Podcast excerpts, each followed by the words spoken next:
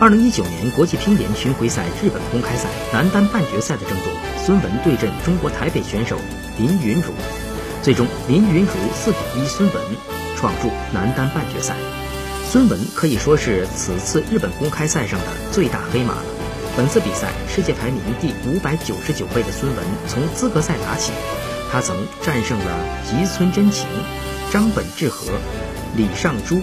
以及世界排名第七位的队友。梁靖昆杀入四强，此次对阵林昀儒，